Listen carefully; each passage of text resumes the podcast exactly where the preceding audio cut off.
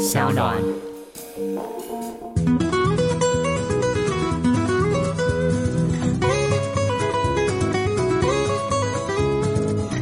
然后后来在有一天，我嗯回过头去看我当初做日常这张专辑的时候的初心，嗯，我竟然说我想要做一张可以疗愈别人的专辑。我看到这个访问的 title 的时候，我有被我自己吓一跳。嗯我觉得你斗胆，你以为你是谁啊？你可以疗愈别人。就现在的我再回过。哦，就是像我现在看嗯二十年前的 Hebe 小 Hebe 是那种口无遮拦的样子，也觉得蛮好笑的，很可爱。就是天地之大，可是你也不知道自己之于天地多大嗯多少，你就觉得你能说能做，看到什么就说什么，想到什么就做什么嗯的那种大胆跟勇敢。嗯，我现在就觉得，四年前的我竟然这样子想，现在我可不敢这样说呢。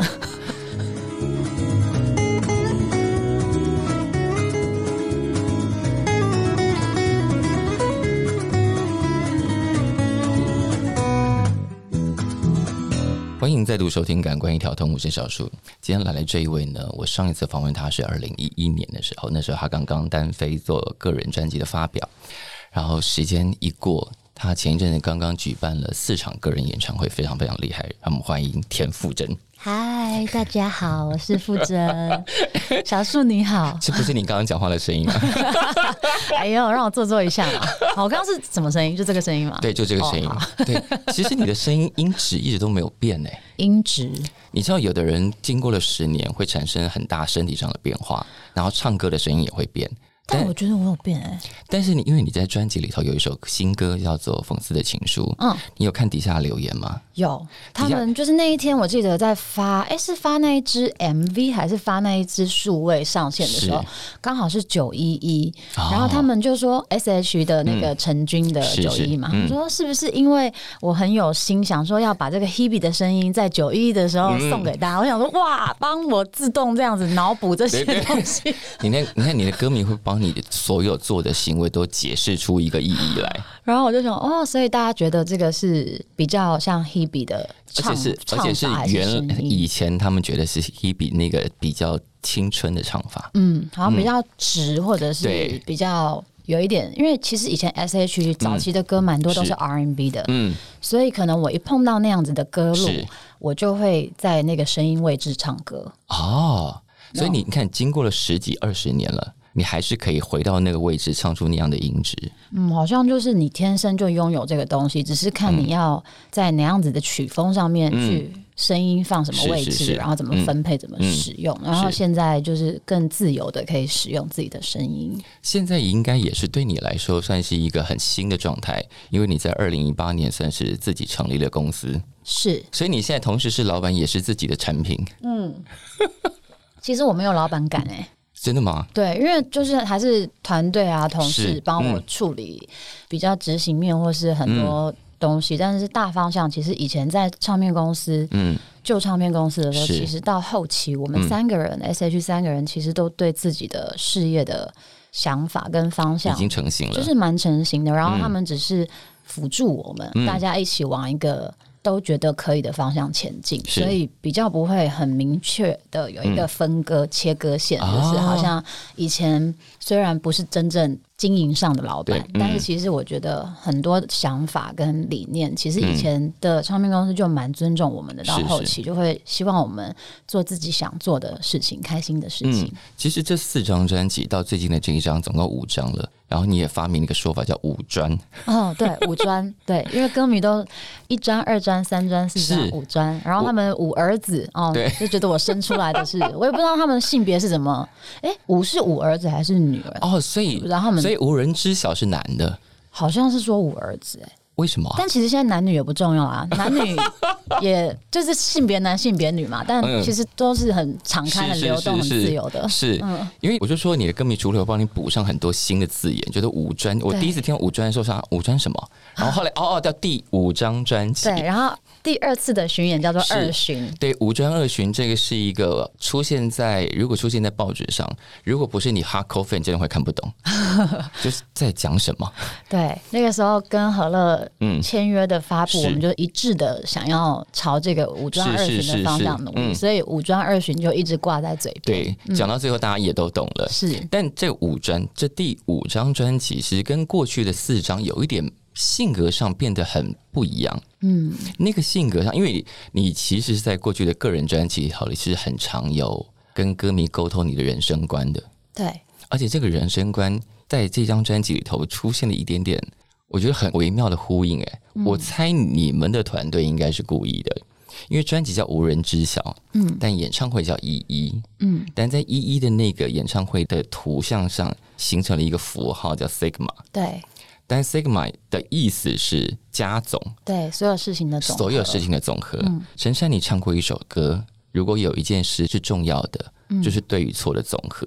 嗯，然后我想说，哇，你们在前后呼应什么？天，但是真的所有的事情终归其实都是是这样，嗯，总和。所以你一直在传达，就是比方说，从上一张专辑《日常》，然后前一张专辑还有歌叫《无常》，嗯无常日常一直累积下来，所以你现在的人生观是一个空前豁达，很多事情都看得比较开的状态。应该是说，我在这个路上，嗯我我已经认知了，其实你只能豁达，你只能就是不执着，然后看开，你才可以就是安顿自己的心嘛。是我觉得安顿自己的心，所有一些事情就不再是问题了嘛，然后自己永远都是问题的解答嘛。嗯所以这个大概念底下，嗯，我觉得是这样，没有错。哇。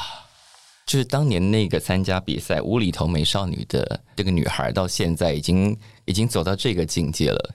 但是生而为人，你唱归唱，你知道吗？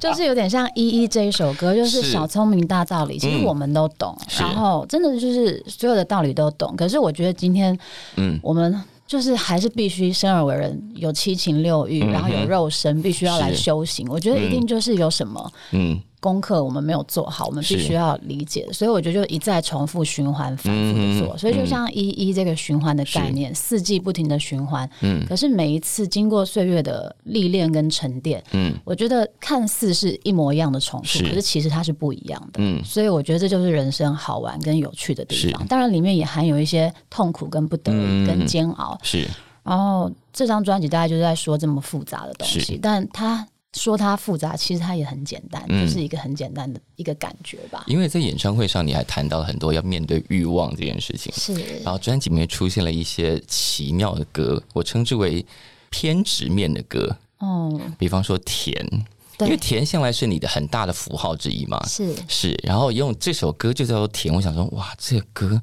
是要干嘛呀？这歌怎么回事？收歌的时候是怎么来的？收歌，其实我们就先听到这个 demo 的旋律，就觉得嗯哎、诶这是一首很凶猛的歌，哎，很呃旋律，觉得有一点蛮有意思、蛮好玩的。嗯然后搭配它的歌词，就觉得嗯好像就是、其实是一种状态，就像人的欲望的一个状态。嗯然后像恋爱吧，你就掉进了一种未知的感觉，很像天外飞来一个。就是有时候爱情来的时候，你根本不知道是。是什么状况，所以就像外星人 进入了你的啊，田里面，你的心田里面，然后打翻了、打乱了你的所有一切，留下了一些记号。嗯你也觉得莫名，也不知道为什么。有时候你就是被爱神的箭射到了，或是一个荷尔蒙，或是上辈子情债还未还完，我不知道。就是你就是会遇见这个让你倾心，而且无法控制，用理智都无法控制自己。所以它就是一个相对来说非常激烈的爱情冲进来你身体的状况。对，然后我们就好好的大干一场、大玩一场。你要外星人，你要降落进我的田里面面吗？那我也会让你死在我的田里。就是，我们就大家进入欲望的极致，然后我们就一起玩吧。这首歌当时收到旋律，然后填上这样词都没有问题哦，大家都觉得哇，你真的可以唱这么激烈的歌、哦，我没有觉得激烈，我们是觉得它有点锵锵的，对它蛮锵的啊、对，我们就觉得有点锵。可是其实我本来。我觉得不是我，应该是每个人骨子里跟灵魂里根本都有一大块锵的东西，所以大家才会发明是“锵”这个词吧？是是就是大家都有锵的那一面，嗯所以我也有，我不用去避讳，我也不用不承认这件事情。嗯那专辑就是很很真实的呈现我所有的面相跟感觉，所以锵就锵啊，就是放一首锵歌进来，让大家知道，其实我表面上看起来好像理智淡定，其实我是也是有锵的时候。因为在收歌的时候，你有讲过一个话，就是是不是要稍微不要收那么多很典型田馥甄的歌？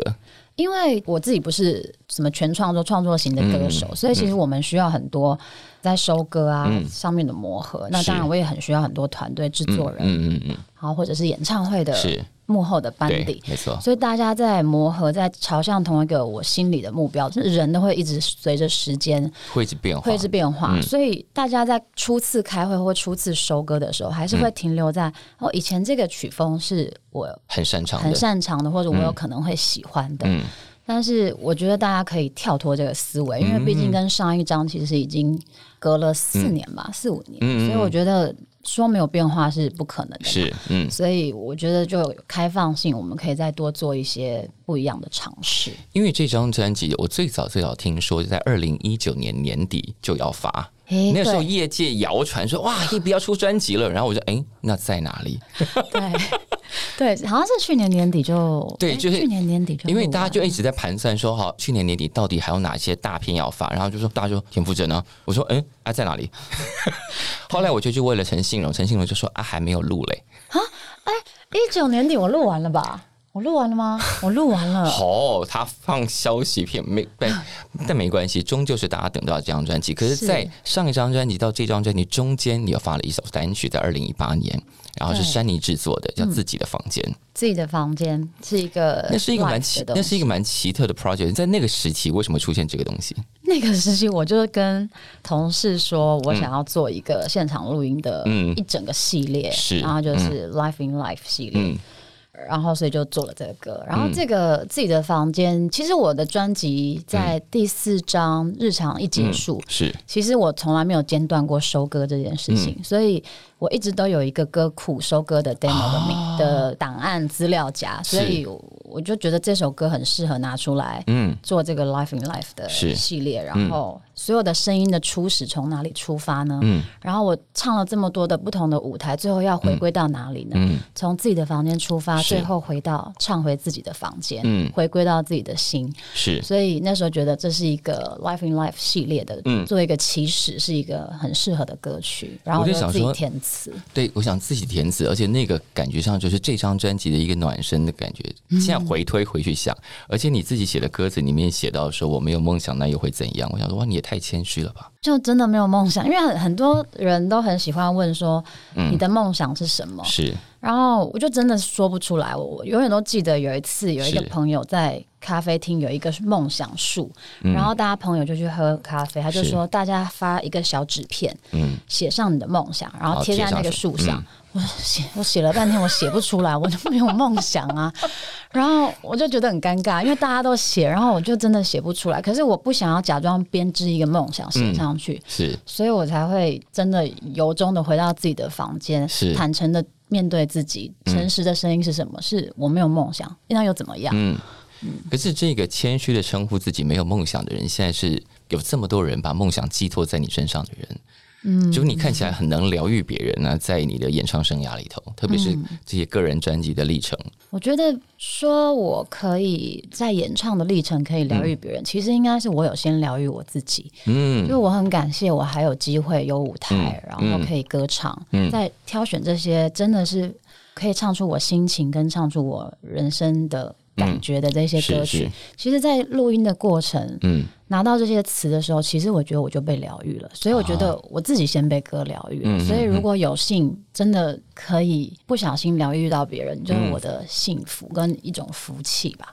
我觉得大家真的对你寄托很多疗愈的想象在里面啊。比方说，你上一张专辑那个时候，同时还做了一场舞台剧。嗯，那那舞台剧你你在里头演的是一个睡眠治疗师，是，C，你看大家对你的想象就是这件事情。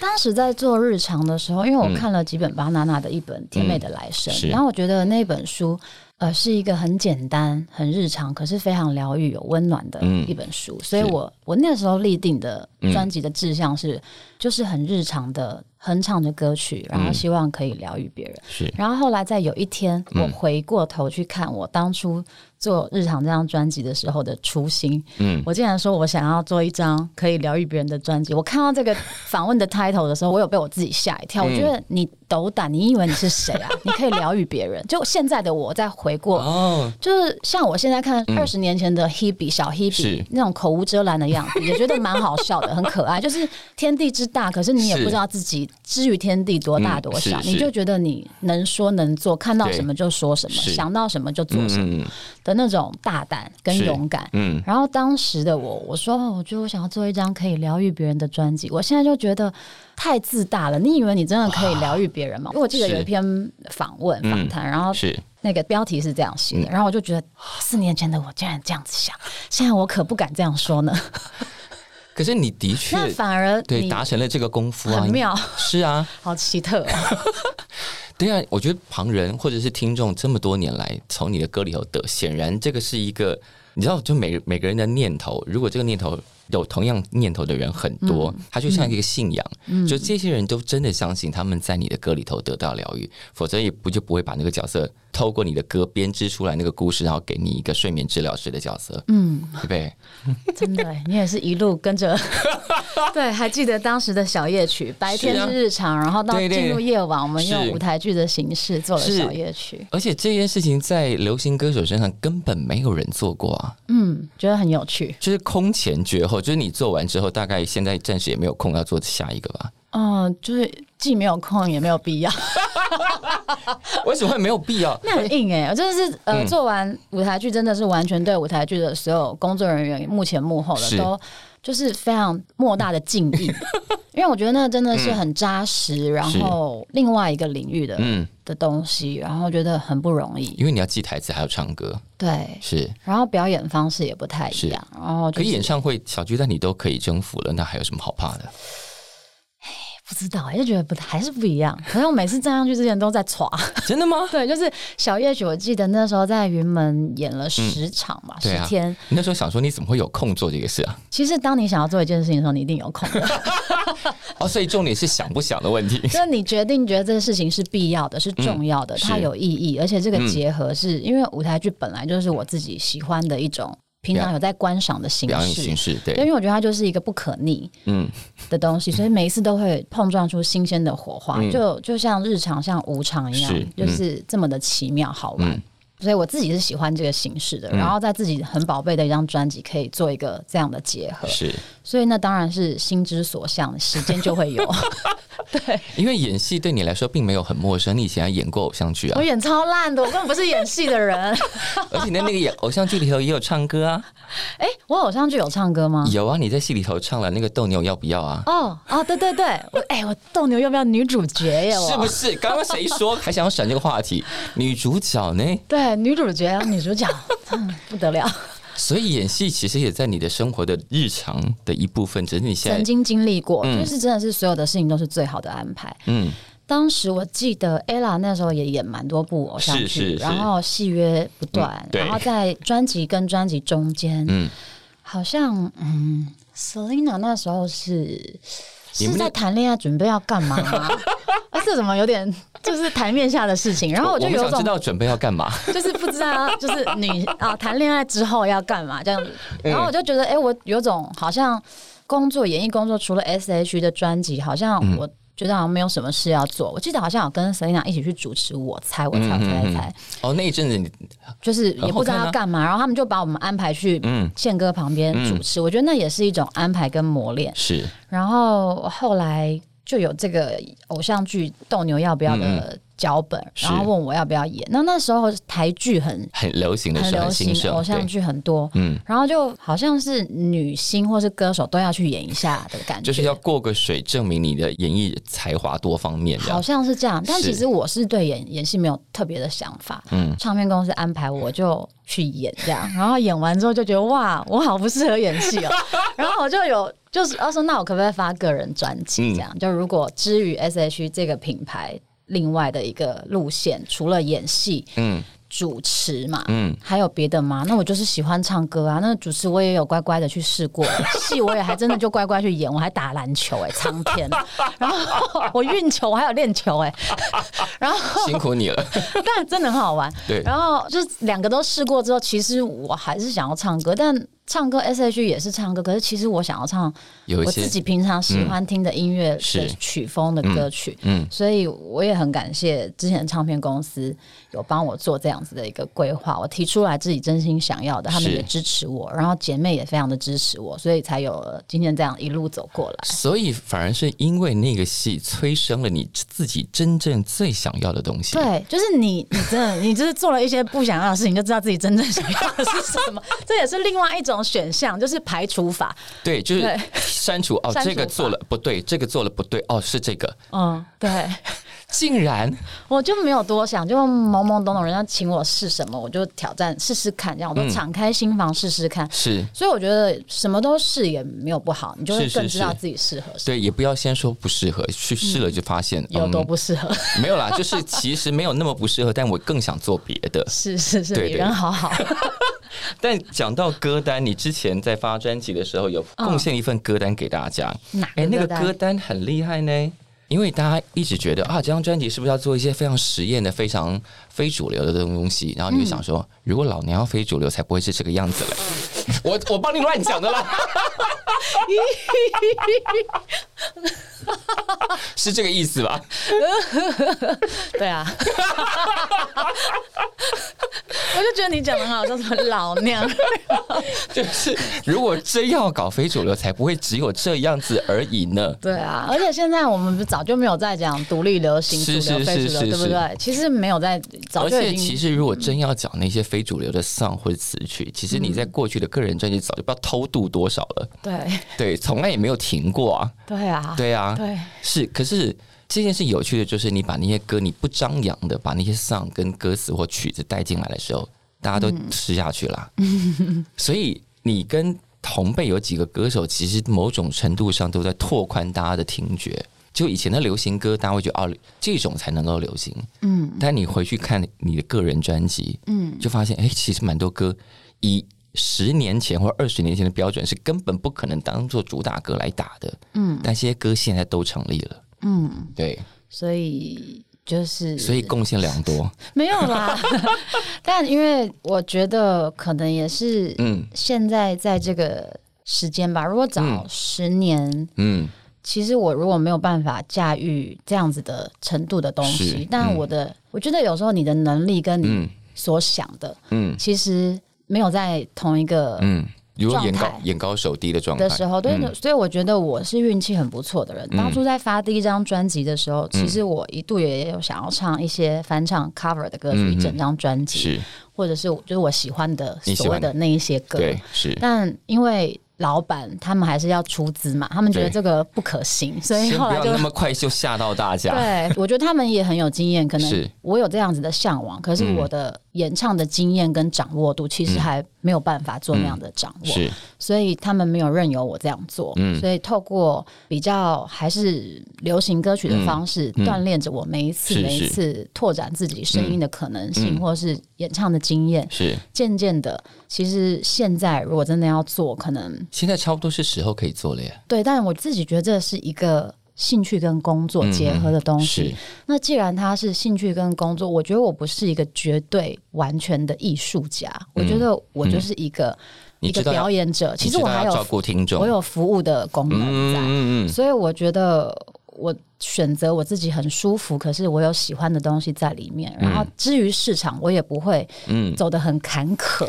就不会把自己跟还有连累身边一堆。就是嗯，让大家都难做人。对，我觉得我在这个的拿捏上，我自己觉得我是舒服的。嗯，那有点像有时候我们看 catwalk 高级定制服，它好看是好看，嗯，但不见得适合我穿在日常生活啊或者是我的身材并不适合穿高级定制服，那些很厉害、很炫，或者是嗯因为穿非常有设计感因为。穿在走在街上会很困难。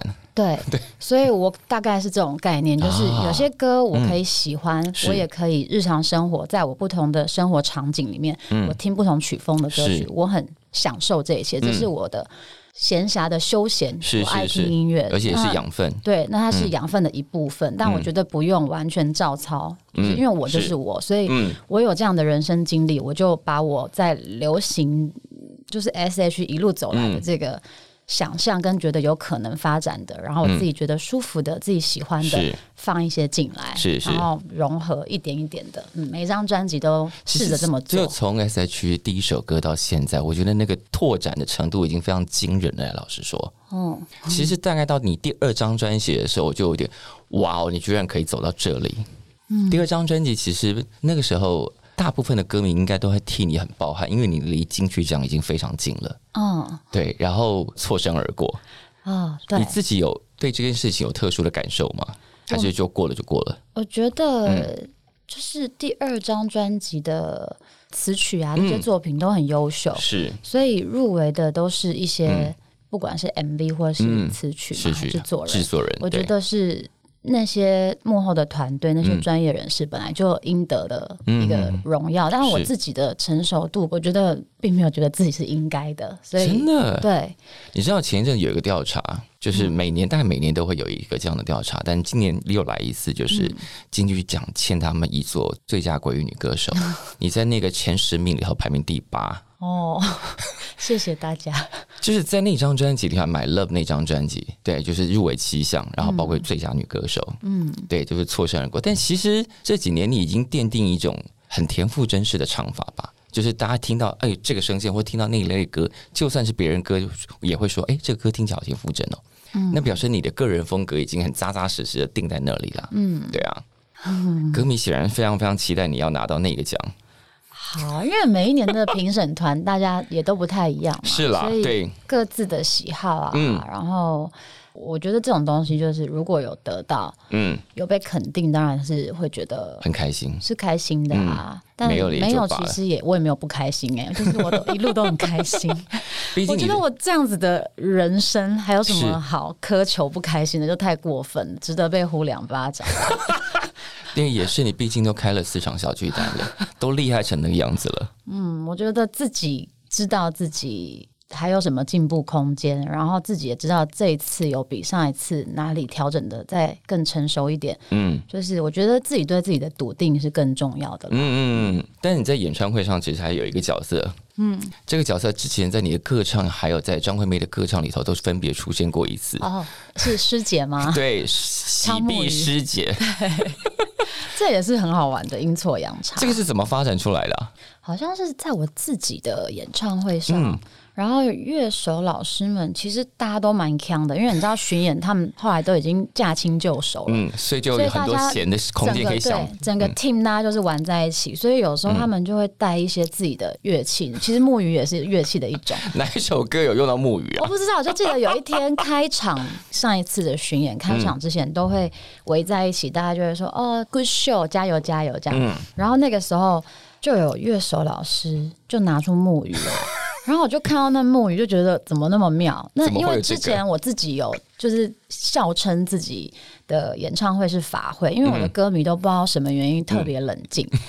就是真的是很冷静，嗯然后就算我唱嗨歌，然后他们也就这样 宁静的看着你，这样，所以我就觉得哇，我的演唱会，因为我有去看过阿妹啊是、九令的演唱会啊，他们的观众都是很热情的。情然后其实 S H 的演唱会，歌迷也非常的热情，嗯所以我很明确的感受到，我演唱会就很不像演唱会，很像就那个法会。那个温度落差很大。对，就很像法会，所以我有开玩笑说自己的演唱会是法会，所以那时候一看到木鱼的时候，我就灵机一动，就觉得哎、诶是不是可以就是在台上，就是真的就是让它像一个法会。既然要法会，我们就法会到底好了。所以我也没有彩排，也没有说请工作人员准备这个东西，它就是那么巧的，竟然这个东西就出现在我的演唱会场景里面。嗯，然后我也不知道为什么上台就边敲，我就有办法唱出类似像念经的，就是临时即兴的，就是唱出类似那种。那时候后来就造成了一种，他他就造成一个轰动，这个角色就被确定，然后后来阿妹的演唱会就再出现过一次。对对没有，可是那一次也让大家发现，其实 Hebe 很会聊天啊，哦而，且你有一个你有一个奇特的喜剧专才，怎么说奇特的喜剧专才，就是喜感是不是？对那个喜感是在这样的我们以为这样的歌手里头是很难见到的。嗯，哎，喜感本来就很难，好吧？我想就是这张专辑无人知晓吧，嗯就是其实每个人自己本身，还有你对别人的标签跟见解。是其实很多是很还有很多未知，嗯未没有是没有发掘跟没有探索到的嗯。然后现在你看到的我，嗯为什么会变成这样？其实跟大家说，我以前小时候去参加我猜的时候 的单元叫做无厘头美少女。是那个无厘头美少女，我小时候就是在同学的，就是圈子里面，嗯，我不是很活泼，不是像 ella 那种会呼朋引伴。可是我一旦有一群很熟的朋友的时候，我就是那个很搞笑、很无厘厘头的开关就打开了。对我就是那种人，所以我才会有同学帮我报名无厘头美少女去参加那个无厘头。然后得了所以我得了一万块奖金，哎、那个好像没有奖金哎、然后我我就，所以我的灵魂跟骨子里面就是蛮爱搞怪的吧。是啊，嗯，所以所以这东西它还是在我协议里面，所以所以他就是顺理成章就长出来，而且长得很好笑，这样。啊就是之前可能有被偶像包袱，就是 放在包袱里面，然后后来就跑出来了。就是放在那个口袋比较深处，有时候拿不到这样，对，然后刚好那天捞到这样。对，所以但是你的歌迷比较冷静，是因为我觉得你的歌迷在这几年在你的歌曲的熏陶之下，嗯，形成了一种他们就像我刚刚开始讲的，他们在你的歌里头要寻求疗愈，嗯，在你的歌里头寻找寄托梦想跟找寻安慰，嗯，所以你看这一场你上次的那个四场演唱会之后，有人整理的 Hebe 田馥甄一一巡回演唱会六个人生金句，我想说天哪，大家看演唱会的时候有在抄笔记就对了。对啊，他们真的是好学生，我很像教授了嘛，对他们给我抄笔记。你看，人生就像爬山，每一个步伐都是浓缩的人生，必须自己一步一脚印，脚踏实地走过，没有人可以帮你。享受眼前的风景，错过就再也无法回头。嗯，等一下还有得得得得，总共有六大句，嗯，对，这是真实的人生。是有发，笔记给他们抄这样对，还是说要来抄笔记这样？我觉得应该是那个句子有刻在他们心上吧，天哪，就是他们觉得哦，今天有当那个有打到他的心吧？对对对。嗯然后，但登山，你现在还真的在登山啊？对啊，我最近就是登山，所以才会在演唱会说出这个“登山如人生”的这种哲学。因为在登山的时候悟通了一些道理。会会，登山是怎么发生的啊、我本来就喜欢爬山，小时候我爸妈就是属于会带我们去。虽然现在二零二零嘛，因为大家没有办法出去玩，是所以露营啊、嗯登山是是现在的一个主流流现在行。超时髦。对，但是其实小时候我爸妈就走在很前面。我们嗯小时候就是有去露营，然后嗯搭帐篷啊，是然后去山上走这样。嗯，所以我本来就是家里就是会去户外型的，而且家里也有一点点这样的装备。对，所以我就是喜欢户外的人，只是是因为常年工作在台北，然后飞来飞去的，没有什么机会。嗯，今年刚好有这个机会好好品尝生活，所以我觉得爬山当然是我的一个很重要的选项。然后就把登山杖也带进演唱会上。对，登山杖那一次这样露脸了之后，应该有多卖很多只吧？不知道哎、我周边商品其实一开始有想要卖登山杖，你知道吗？然后 没有人支持我，我好伤感哦、为什么？为什么？因为他们其实有顾虑到，因为登山杖有安全性，就是如果你登山用田馥甄一一巡回演唱会登山杖，结果你拐到脚了，到时候客诉说：“哎呀，你那登山杖害我拐到脚。”他们就想的比较，其他登山杖难道就不会拐到脚吗？但就是有的时候你我、怕因为招牌太大，就是会那，他们就觉得还是请谨慎使用。如果不当使用导致受伤，与本人无关，好吗？对啊，就觉得好吧，然后他们可能也觉得还算小众吧，所以哎、登山杖现在明明就很流行，好不好？对啊，好还是有点心动。是不是？因为我就觉得我自己的周边都是我自己真实在生活中会使用的，嗯我真的会使用，真的喜欢的东西，想嗯跟大家分享我的就是日常嗯。对那些物件，所以就觉得嗯登山杖真的很值得哎、但登山杖如果容易拐伤，导致这一些可能不当的联想的话，因为在你登山的时候，你有抛照片嘛？嗯，很多人在问的另外一个就是背包是哪一个牌子的？我觉得你可能可以从这个方向先开发。背包吗？我有我有出那个侧背包、小背包，对，就是我们有时候爬山背包背后的双肩背包，然后旁边还会有一个可能要放手机啊，或者小小东西快速可以拿取的嗯侧背包。对，所以侧背包我有出，所以接下来可以出一整套系列的完整的登山装，这样。可以，我想要。嗯所以这个是也是现在自己的公司，所以可以老板想干嘛就干嘛，其实我不是这种任性的人呢、我觉得我就是奴性很重。他们就是真的假的因？为我怕我成为那一种嗯，呃很独断的一个人，所以我就是觉得哦，我有我的想法，我会很真真实的说出我的感受，但是有的时候人还是会有盲点，嗯，所以我觉得我千万不要成为那种有盲点的的的老板嗯，对，所以我觉得我会想要听我旁边的人真实的意见，这样。所以当你如果真的很想做一件事情，但旁边人都说不要，嗯，你就说哦，那好，不要，我会试着说出我的感觉，看嗯可不可以被理解。嗯，对，那如果理解了之后，他们有提出更专业我不知道面向的顾虑，我觉得、哦，我也理解，那我是。嗯，因为有时候我们看到的是，角度，嗯，其实跟他们看到的顾虑的角度其实是不太一样。是啊，因为你要服务歌迷，他们要服务于你，他们希望你这个品牌可以走得长长久久这样。嗯，但回到这张专辑哦，嗯，刚刚我们只讲到专辑里面有一些奇特的、很强的歌，嗯，其实我第一次听到《迪里歇斯》的时候，觉得、哇，这个编曲简直疯到不行了。所以，因为你合作过很多不同的制作人，是。比方说早期在华研的时期，有很大量的是王志平老师做，对，然后那时候山妮也做了蛮多的，嗯，然后这一次是剑奇，嗯，然后我记得有一个场合，其实娇娇说了一句玩笑话，我觉得很好玩。娇娇说，现在专辑没有陈建奇跟葛大为是开不了案了，不止最近吧，我觉得大概很多年前就已经，大家已经称霸这个行业大概四五年了吧？他们就是效率好，专业度是。高，嗯。效率高，然后嗯又很细腻，是，对，所以他们的，比方说以剑奇来说，剑奇跟山妮跟王志平对你来说是怎么样的制作人？哇，呃。他们的要求应该完全不一样吧？呃，山妮其实他嗯应该是效率王吧，我称他是效率王。嗯，就是干净利他有的落东西，就算你要给他多，他也就是我有了，你就不用，不要浪费时间。嗯，嗯。对，，然后他也对，就是不用浪费时间，就对。有了，我已经有了，可以了。嗯然后 Hebe，其实你这地方可以再怎么怎么样哦。嗯。然后我就这样做，嗯。就其实可以诶。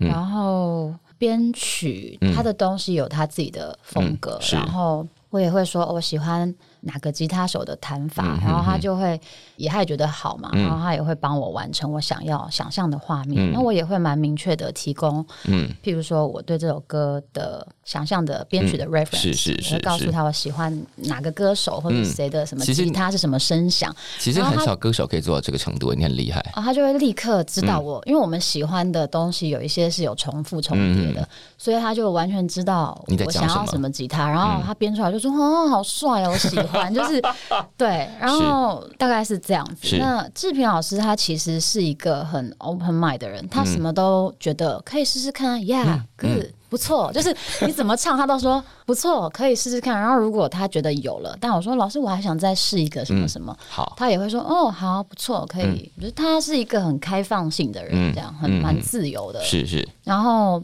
剑奇，建奇老师他会在歌曲开始录制之前，他就会有一个他自己大方向的设定。这样，嗯我觉得每一个人都会有，连我自己嗯，准备拿到这词曲的时候，我就有一种心境，我准备要那样唱了。对，你要入那个戏，对，因为我觉得其实常常我好像有几次都有聊到，我觉得是他很细心到他可以去。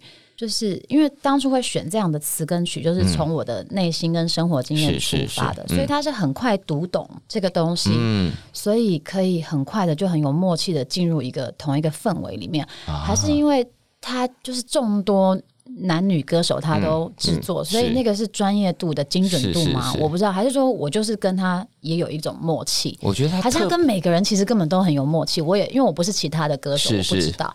但我这样子一张专辑制作下来，嗯我觉得他有想到的东西，嗯跟我喜欢的东西其实都很接近。嗯嗯嗯，我觉得他他的角色，因为制作人有几种，因为有的制作人是很工具型的，就是帮你搞定很厉害的编曲，然后调音色。那有的制作人除了会做这件事情之外，还像是一个心理咨商师，嗯，他就跟你打心理仗，他要读懂你心里到底在想什么，然后把那个东西做给你。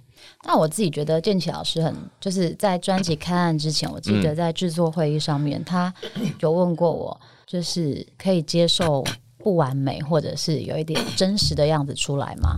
然后我就觉得非常可以啊，其实这个讨论蛮有趣的不会是一。个问题啊。嗯所以我觉得，当别人会提出这样的问题的时候，嗯我反而就会觉得，哦，所以我以前给人家的感觉是，嗯把东西弄得很精致，嗯所以别人才会觉得你是不是都想要很精致？就有点像，如果今天拍一个底片的摄影师，他会说：“你真的可以拍底片吗？因为你平常都修片修成那样。” 就是，所以我就会觉得哦，所以我以前给人家的感觉是弄得很精致，是，然后没有毛边、没有瑕疵吗？但其实那不是我人生所要追求的。嗯，所以就在现阶段，我觉得就很我都可以哎。然后他也有掌握住。比方我们有唱一两三轨好了，三三轨的东西，有一轨其实是我已经哽咽了，然后音有一点点 hold 不住啊，那个声带的肌肉其实不是最完美的样子，微微累了。对，但我自己觉得这个是我最有情感的那一个轨，那一轨，但他就我不用保留，他就会想要喜欢那个东西，所以我就觉得嗯，对啊，我也是对这个东西的不是认知是这样子，所以我觉得还蛮有默契的。因为那就像我们刚刚讲，你个人的这一路过来，就是那个。专辑的样子，歌曲听起来的样子，包括封面看起来的样子，嗯，都有一种 clean cut 感觉，就干干净净，然后很漂亮，嗯，你上张的日常也是那个感觉，嗯，然后我想说，哇，这个形象其实有部分，大家对你的那种很干净、没有毛边的感觉，有部分要归罪于聂永贞吧。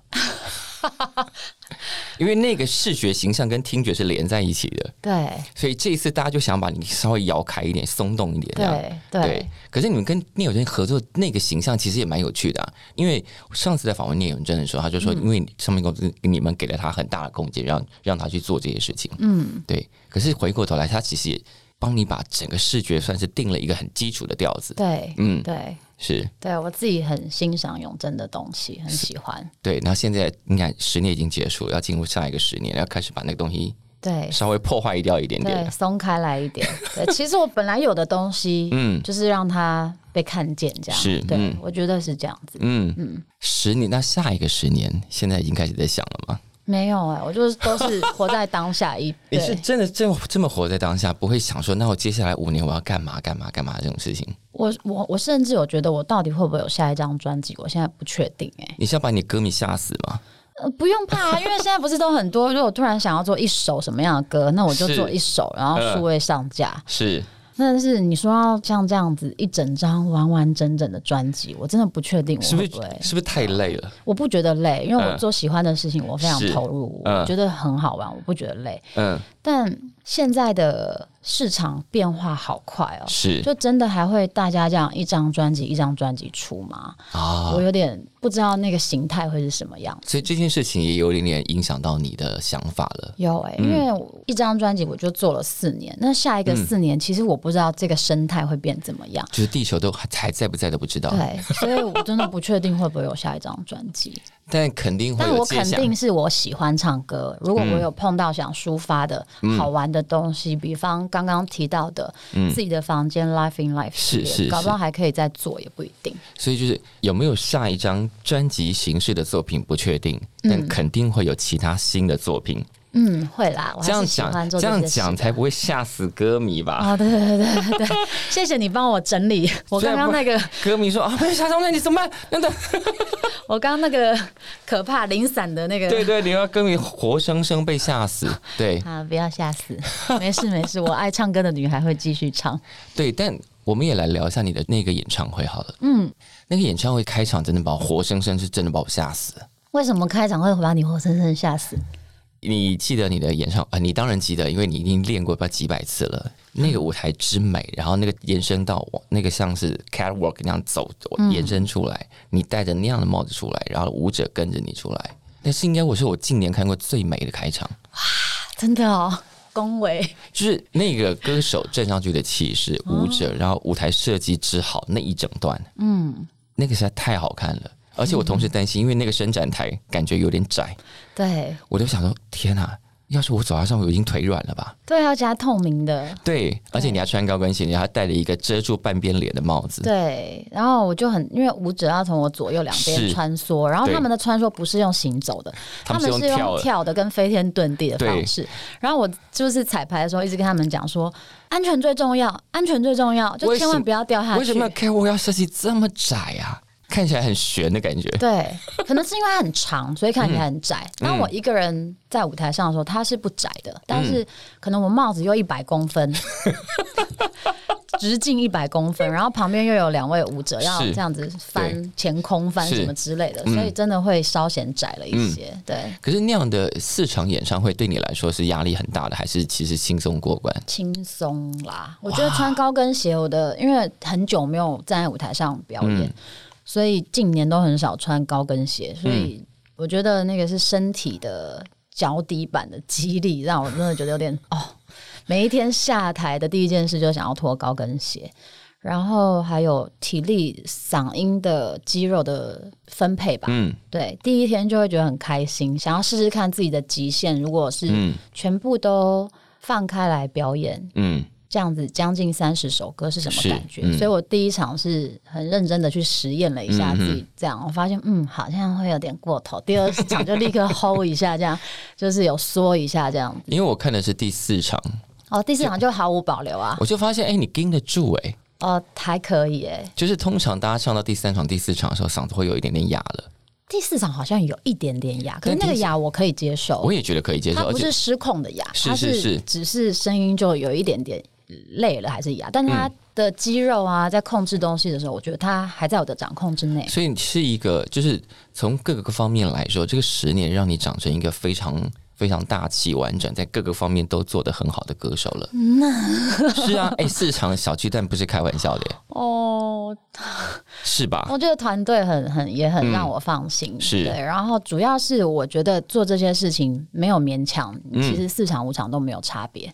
我哎、觉得？真的吗？就是这些歌曲。现在想要再加开，可以啊，就是应该是说这些事情是我可以投入去做的。嗯，比方这个节目的设计有让我觉得很尴尬，或者说演绎起来就是觉得很卡、不自在。其实那个东西叫做勉强，有勉强的东西，即便一场你都会觉得吃不消。嗯。但是当这所有东西都跟你的性格、跟你的表演方式，还有这些歌的生成，它就是从你的心里长出来的时候，其实它不勉强。嗯。所以你就是每一场很像每一场都是一次的表达。嗯，所以它就四场，就是四次的表达，嗯。然后每天的状况不一样，是。就有不一样小小的微调这样子，是是是然后就觉得还蛮好玩的。第一天有第一天的感觉，嗯，就每天结束之后会自己想一下，哦，今天的感觉是什么？其实都蛮不一样的。真的，嗯，应该多写点日记分享给大家。而且最后那一场，你还是真的让那一场变成法会了。对，你很执着在法会这件事情那上为，什么会最后一场又变法会？啊忘了你还是叫大家弄了个灯，然后你请现场打一个橘色的吧？哦，因为他们有一个橘色的灯，对，然后很哦就是像法会，但我不好说。前几场我想说先不要讲出来好了，就是我们拿的那个荧光棒是一个特殊设计的荧光它棒，变灯它的颜色，它有几种颜色，其中对一种颜色接近橘黄色，对。然后开起来就是哇，真的是法会。对，我记得不知道是哪一天，是 ella 还是 Selina 说，其实你那个灯橘色的一开啊，其实看起来真的很像法法会。然后我就想说，哈，是哦，先不要讲好了，因为怕大家那一首就解掉了。因为 我就想说，就先不要讲，怕大家觉得很解。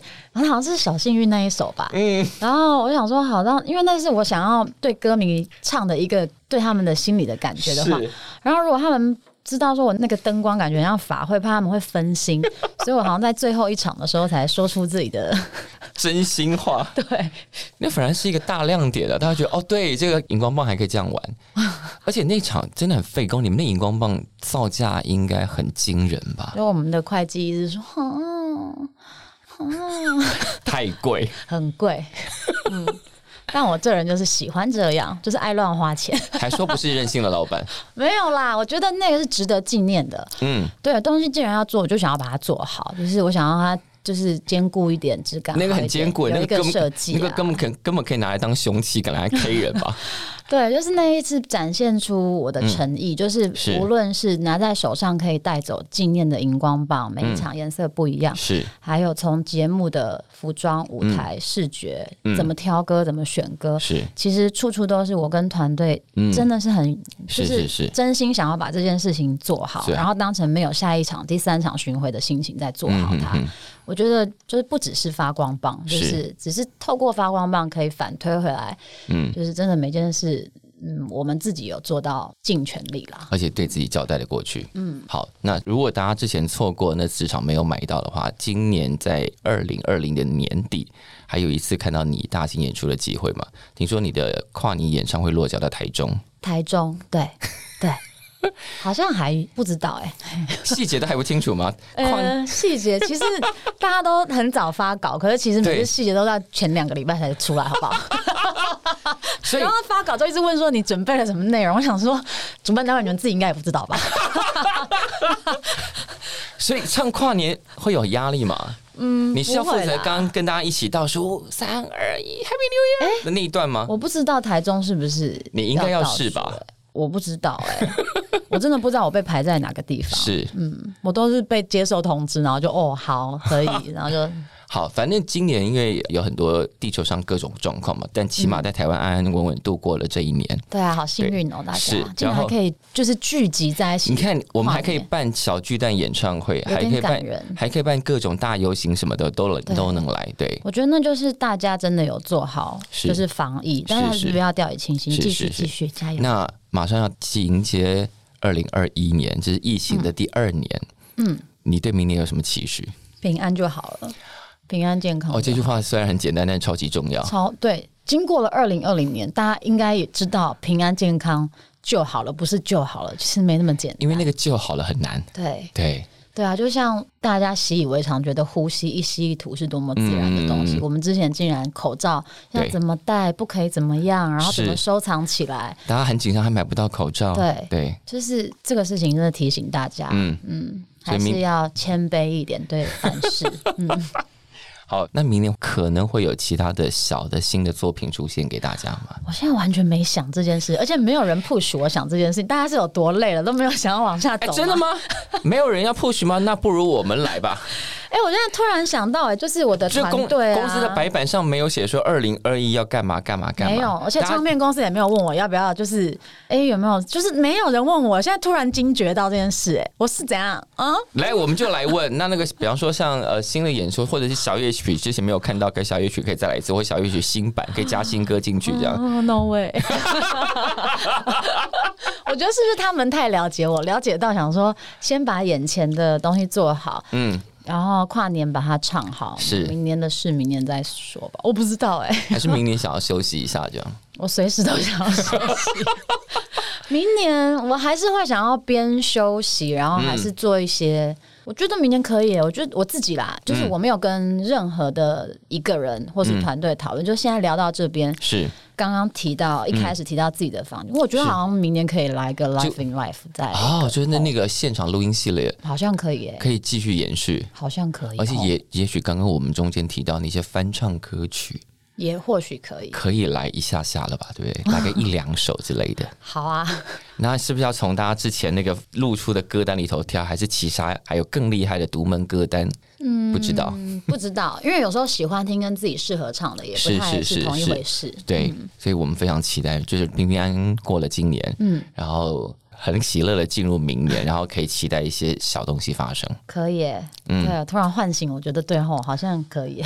我现在就是在你们公司白板上帮你自己写上，明年要做现场录音，现场录音啊，然后要挑挑一些翻唱歌，先白板先写上去，那我们就可以开始期待了。好啊，好，那今天谢谢 Hebe 来，谢谢小树谢谢大家我是今天的节目主持人小树，非常感谢大家今天的收听。如果喜欢我们的节目，别忘了要按下订阅哦，避免错过之后精彩的节目。下次见。